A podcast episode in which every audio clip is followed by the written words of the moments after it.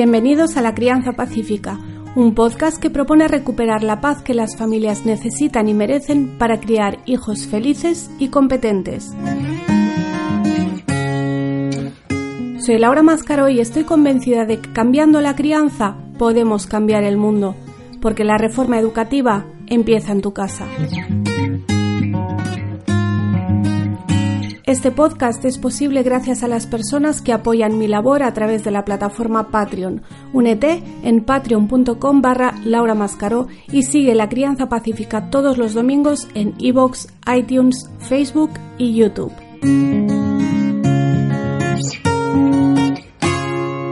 Bienvenidos al episodio número 8 de La Crianza Pacífica, una semana más, donde ya sabéis que quiero animaros a todos o a todas, porque creo que la mayoría sois mujeres por aquí al otro lado de la pantalla, quiero animaros a que tengáis una relación con vuestros hijos desde la serenidad, desde el respeto más absoluto y desde la confianza y el amor incondicional, sin condiciones.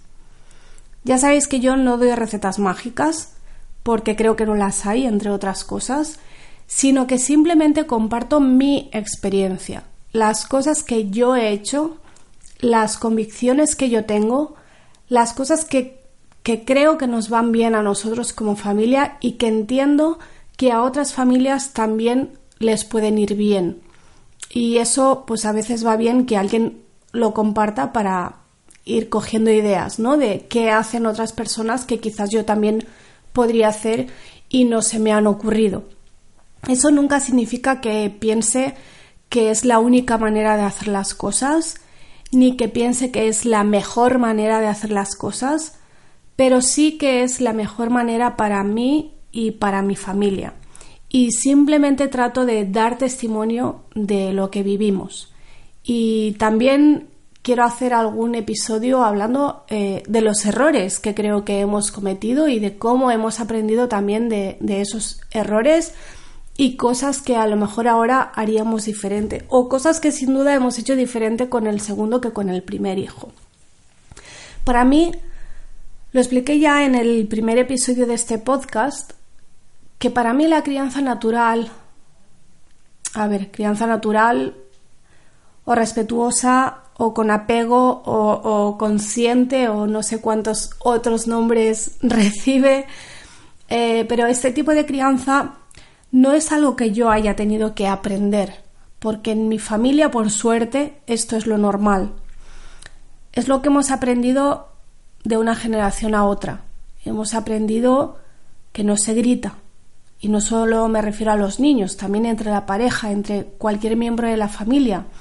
Y eso al final es extensivo al resto de la gente.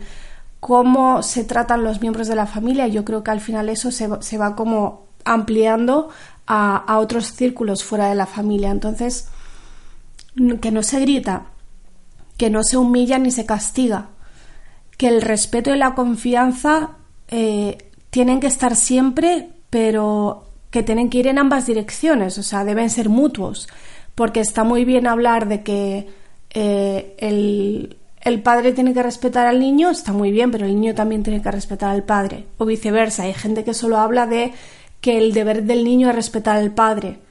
Bueno, sí, pero y el padre al niño también, o sea, las dos cosas. Y ese respeto y esa confianza, aparte de que deben ser mutuos, se construyen día a día. O sea, no es algo que puedas eh, tener así, chas, de hoy para mañana. No, es algo que vas construyendo y que está siempre permanentemente en construcción. No sé si se termina alguna vez pero es como construyes tu relación. Y hemos aprendido que los niños merecen todo el respeto del mundo, que hay que tratarles bien, que hay que dedicarles tiempo, que es algo que yo creo que hoy en día mm, falta mucho, y que debemos tratar de ponernos siempre en su piel y de hablarles para que nos entiendan. Esto para mí, lo que digo, es, es algo completamente natural y, yo reconozco que fue un poco chocante para mí descubrir, y lo fui descubriendo progresivamente, algunas cosas las descubrí ya pues de pequeña a los 10, 12 años y otras cosas las descubrí mucho más tarde, cuando yo ya era adulta y cuando ya tenía hijos. Pero sí que fue chocante descubrir que no todos los padres eran como los míos, que no todos los abuelos eran como los míos. O sea, que había padres y había abuelos que pegaban, que castigaban, que te dejaban sin comer, que había niños que vivían con miedo a sus propios padres. Yo, yo no, no imagino nada más terrible para el día a día de un niño, la verdad. Pienso que debe ser terrible vivir, así y está en nuestra mano empezar a cambiar eso. Como dije, yo creo que eh, es algo profundamente individual que empieza en la persona, que se extienda a la familia y que necesariamente se va a seguir extendiendo. Tú empiezas tratando bien a tus hijos o empiezas con que tus padres te tratan bien a ti, si no empiezas tú a tratar bien a tus hijos y a tus hermanos y a tus padres y a tus amigos y luego eso se extiende a tu ámbito laboral y a toda la gente que, con la que te relacionas. Y creo que eso es un poco contagioso que cuando por eso a mí por eso yo desde que tengo hijos siempre he tenido blogs, siempre he estado en internet, eh, primero en los blogs, después en las redes sociales, ahora también en YouTube, compartiendo el cómo vivimos, eh, no porque me crea que somos ejemplo de nada, sino porque pienso que todas las familias merecen eh, vivir en paz y si alguien puede aprender algo de cómo lo hacemos nosotros,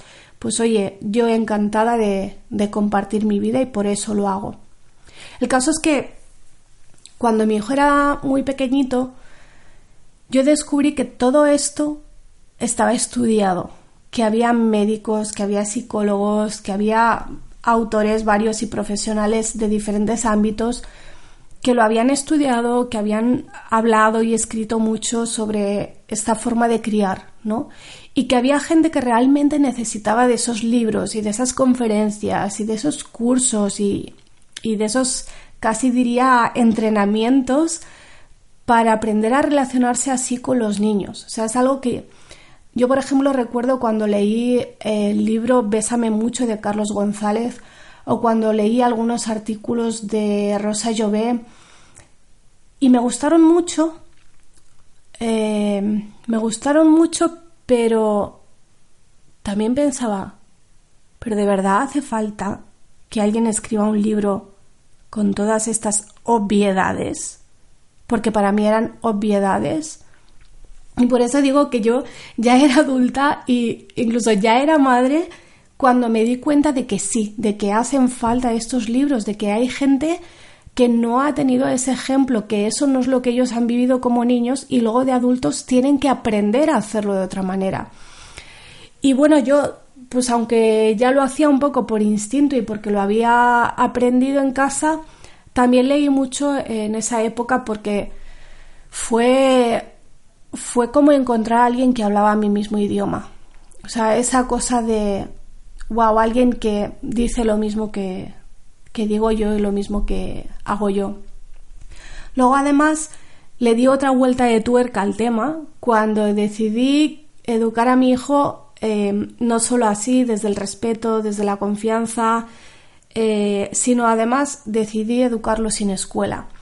Y eso fue, eso para mí fue como llevar este tipo de crianza hasta sus últimas consecuencias. Realmente yo el unschooling lo veo como la evolución natural de la crianza, llamémosla respetuosa, nunca sé qué apellido ponerle. Pacífica, al final creo que es lo mejor, por eso llamé así el podcast. Pero entiendo perfectamente que no todo el mundo llega a la misma conclusión. O sea, que no todo el que cría de esta manera acabe educando en casa y que no todo el que educa en casa llegue por el mismo camino.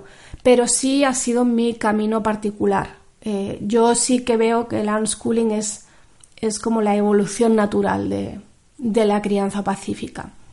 Entonces, una de las cosas de las que me di cuenta cuando saqué al niño de la escuela es que la mayoría de los adultos, la mayoría de los adultos, bueno, y, tristemente también algunos niños, e, eso sí me, me, pareció muy triste cuando me di cuenta, pero la mayoría de los adultos no sabe cómo relacionarse con un niño que no va a la escuela. Y, y, es normal en cierta forma. ¿Por qué? Porque lo normal, entre comillas, o sea, lo habitual, es que todos los niños vayan a la escuela. Y al final se acaba reduciendo la vida del niño a, a la escuela.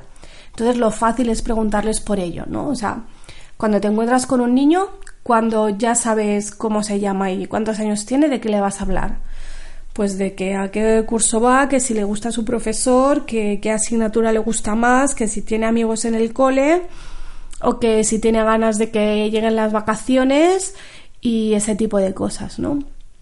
¿Y qué pasa? Que mm, cuando estás acostumbrado a relacionarte con los niños de esta manera, y de repente un día te encuentras con uno que no va a la escuela, es que no sabes de qué hablarle, no sabes qué decirle, no sabes qué preguntarle.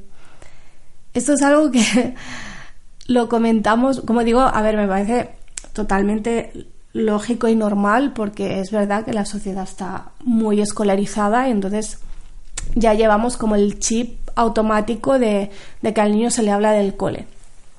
Y es algo que comentamos mucho entre los padres homeschoolers, como la gente cuando le preguntan al niño a qué curso va y el niño dice que no va al cole, se quedan como fuera de juego. O sea, se quedan sorprendidos, se quedan callados y, y es que no saben por dónde seguir la conversación y es triste, la verdad. O sea, comprensible pero triste.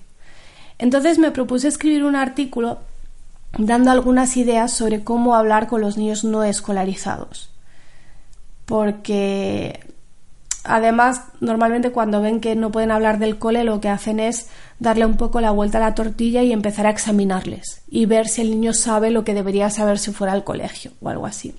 Pensé, bueno, vamos a, en vez de enfadarnos o de ponernos a, discutir o de alejarnos, vamos a darles algunas pautas de cómo se pueden relacionar con nuestros niños. Y cuando me puse a escribirlo, me di cuenta de una cosa que ahora me parece totalmente obvia, pero bueno, en ese momento no. Yo me di cuenta ahí cuando me senté a escribir de que era perfectamente aplicable a cualquier niño. Incluso diría que es recomendable hacerlo con cualquier niño, también con los escolarizados. Yo es algo que puse en práctica desde que empecé a educar sin escuela. Y me di cuenta después, pero ya llevaba tiempo haciéndolo. ¿Qué es esto? Que es hablarle a los niños escolarizados igual que hablo a los no escolarizados. yo sé que a un niño no escolarizado no le puedo preguntar a qué curso va, ni quién es su profe, ni qué asignatura le gusta. Entonces, una vez que ya te has acostumbrado a hablar de otra manera con los niños, no te cuesta nada tener el mismo tipo de conversación con los niños que se van a la escuela. Y, o bueno, al menos no hablarles exclusivamente sobre la escuela, porque obviamente también es una parte de su vida, pero yo quiero que vean que me intereso por ellos como personas y que vean que me doy cuenta de que su vida es mucho más que su escolarización. Y yo creo, la verdad es que creo que lo agradecen. Y a veces se sorprenden porque no están acostumbrados a que un adulto les pregunte cualquier otro tipo de cosa. Así que bueno, en 2015 escribí un artículo titulado Cómo hablar a los niños. Pero Creo que me equivoqué en el título. Creo que sería más correcto decir cómo hablar con los niños o que me corrija si hay algún lingüista entre la audiencia. Creo que cómo hablar con los niños implica pues eso, que es una conversación, ¿no? Y hablar a los niños es más unidireccional. Es, esa es la intuición que yo tengo. Entonces, por eso he cambiado Quería titular este episodio del podcast igual que titulé el artículo, pero he decidido hacer este cambio en vez de cómo hablar a los niños, cómo hablar con los niños. Y ese artículo incluía los siete puntos que voy a resumir a continuación. Uno es no hables como si el niño no estuviera presente. Que creo que ya lo dije también en el podcast de la semana pasada de cómo tratarles con respeto. O sea, el, si tú intentas tratar a un niño con respeto, lo primero que tienes que hacer es cambiar la forma como hablas con él. Entonces, eh, si quieres saber algo sobre el niño, pregúntale al niño, no le preguntes a la madre. No esperes que la madre conteste por él. Y eso es algo que muchos adultos hacen, es como que hablan entre adultos y es como si el niño no estuviera, como si no oyera y como si no tuviera capacidad de responder. Hombre, si tiene un añito, pues igual no te va a contestar, pero si tiene cinco o siete o diez, pues sí. No le preguntes tampoco a qué curso va. O sea, si le preguntas a qué curso va, lo estás ya como metiendo como en ese grupo de, vale, te voy a categorizar, ¿no?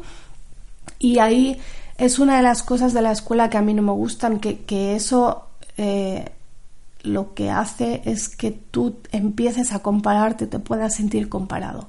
Entonces, en vez de preguntar el curso, pregunta la edad. También puede ser que sea un niño eh, que ha repetido y va a preferir decirte la edad que el curso, porque la edad simplemente es la que es, es, un dato de su biología y punto. Y después de 10 va a tener 11 y después de 11 va a tener 12. Pero el curso te está dando una información sobre él que, que a lo mejor no le apetece, que a lo mejor le hace sentir mal. Tampoco le preguntes cuál es su asignatura preferida. Pregúntale qué cosas le gustan. O sea, mm, a ver, a un adulto no le hablaríamos en términos de asignaturas. Y realmente a mí no me gusta que los niños crezcan con la idea de que el conocimiento está compartimentado y que crezcan con la idea de que la historia no tiene nada que ver con las ciencias y que las ciencias no tienen nada que ver con, no sé, con la educación física, porque todo, todo, absolutamente todo tiene que ver y porque a lo mejor al niño hay un tema que le fascina, que está incluido dentro de una asignatura o que toca transversalmente varias asignaturas y no tienes por qué limitarle o, darle a entender que las cosas se limitan a las asignaturas. Entonces yo le preguntaría eh, qué cosas le gustan, ¿no? O sea, si quieres conocer a una persona, lo mejor que puedes hacer es averiguar qué hace en su tiempo libre, es decir, cuando puede elegir qué hacer. Y el niño en el cole no puede elegir, pero fuera del cole sí que puede elegir. Y esas elecciones que hace a lo mejor coinciden con algo que se hace en el colegio y a lo mejor no coinciden con nada que se haga en el colegio. Si queréis, otro día hablamos del currículum y también de esta idea de, de la importancia de, de qué elige hacer una persona cuando es libre de elegir qué hacer con su tiempo. Esto es algo que en el acceso a las mejores universidades del mundo se tiene muy en cuenta. Otro día os cuento esa historia porque es muy muy interesante. No le preguntes tampoco qué quiere ser de mayor. Eso está relacionado con una idea que tampoco me gusta nada, que, que es la de que el niño se está preparando para la vida y que la vida va a ser algo que va a pasar en el futuro cuando salga de la escuela. Y no, el niño ya tiene una vida, aquí y ahora. Y bueno, sí, en algún momento se puede hablar de si el niño sabe que quiere ser de mayor o no, pero es que el niño ya ya es y ya tiene unas aficiones ahora y unos intereses ahora y hace cosas ahora y a lo mejor le queda muy lejos el pensar en qué ser de mayor. Entonces, pregúntale, no sé, qué hizo ayer o, qué hizo en sus vacaciones o, qué va a hacer el fin de semana o qué películas le gustan, cualquier cosa, pero ¿Qué quiere ser de mayor? Mm, no. A ver, cuando digo no le preguntes todo esto, no significa que nunca puedas hablar de estos temas con un niño. Obviamente, cuando ya le conoces un poquito, pues al final uno acaba hablando de todo y también acaba hablando del colegio, del día a día en el colegio, de los profesores, de los compañeros y también de que quiere ser de mayor. O sea, todas esas cosas no es que no se pueda hablar de ello, pero es que no nos limitemos a esto, que ampliemos la perspectiva y veamos un poquito más allá. Bueno, si el niño no está escolarizado, si está escolarizado tampoco, pero si no está escolarizado, por favor no le examines. Es algo que nos molesta muchísimo a los padres que educamos en casa. Y otro consejo es escuchar, porque muchas veces las conversaciones entre un niño y un adulto parecen más interrogatorios que conversaciones. Y es, el niño lanza una pregunta, el perdón, el adulto lanza una pregunta, el niño contesta y el adulto lanza otra pregunta ignorando completamente la respuesta anterior del niño. O sea, sin enlazarlo. No, debemos aprender a conversar y para aprender a conversar debemos aprender a escuchar. Lo mismo a un adulto que a un niño. Y luego, si es diciembre y se acerca la Navidad y se acerca la Nochebuena con el Papá Noel o, el, o el o el cagatío o los Reyes Magos o lo que tengáis en vuestra zona, no le preguntes si ha sido bueno y si se ha portado bien. Aquí ya entramos en todo el tema del chantaje. No lo digo por el tema de los Reyes Magos, que yo ya sabéis que soy muy favorable a esta celebración, sino por el tema del chantaje de si no te portas bien no te van a traer nada y yo decido lo que es portarse bien y lo que no. Bueno, estas son algunas de las cosas que yo eh, quise escribir para ayudar a aquellos adultos que no saben muy bien cómo relacionarse con un niño no escolarizado, pero que como veis son perfectamente aplicables a cualquier niño, vaya o no vaya a la escuela. Mi invitación de hoy es que intentes poner en práctica esta forma de relacionarte con los niños, de hablar con ellos, que si lo haces verás que de pronto las opciones se multiplican, que los niños tienen vidas interesantísimas más allá de la escuela, que agradecen que alguien les vea realmente. Cuando tú hablas con un niño y te interesas de verdad por él, por su vida, por sus intereses, por sus aficiones, por las cosas que ha hecho, por lo que quiere hacer, y ven que realmente les escuchas, ellos se dan cuenta de, que tú les ves. Muchas veces se sorprenden también porque no suelen estar acostumbrados a que los adultos les traten así, por desgracia. Pero haz la prueba y nos lo cuentas y vamos a, y vamos a recopilar testimonios de, de qué pasa cuando empiezas a hablar así con los niños que no a los niños.